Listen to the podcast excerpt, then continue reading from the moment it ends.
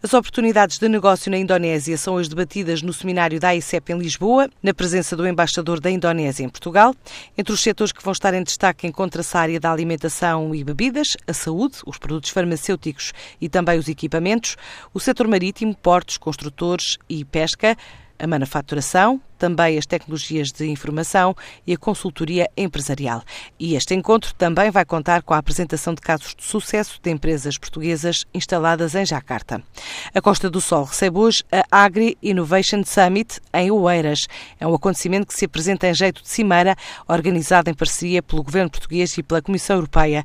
Durante dois dias, pretende-se que se faça uma reflexão sobre a chamada agricultura 4.0 também sobre o desenvolvimento rural, a inovação, a digitalização das economias rurais, a gestão de produtos, alimentos e floresta, ainda a valorização do território, a utilização de recursos, sem esquecer as alterações climáticas.